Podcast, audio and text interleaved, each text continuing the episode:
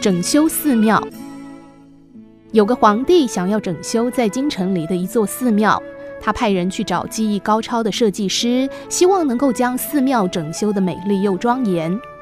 后来有两组人马被找来，其中一组是京城里有名的工匠与画师，另外一组是几个和尚。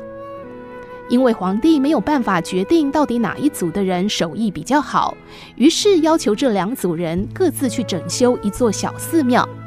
刚好这两座寺庙相互面对面。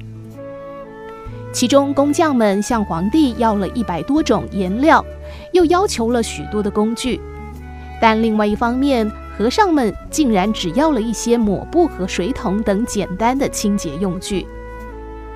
三天之后，皇帝前来验收两组人装修寺庙的结果。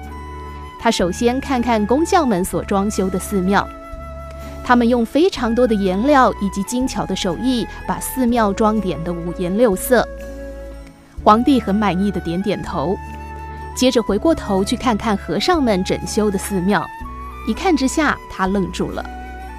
和尚们所整修的寺庙没有涂上任何的颜料。他们只是把所有的墙壁、桌椅、窗户等都擦拭得非常干净。寺庙中所有的物件都显出了原来的本色，而光亮的表面就像镜子一般，无暇地反射出外在的景观。包括天边多变的云彩、随风摇曳的树影，甚至是对面五颜六色的寺庙，都成了这个寺庙的一部分。而这座寺庙只是宁静地接受了这一切。皇帝被这座庄严的寺庙深深感动了，不用说，胜负已定。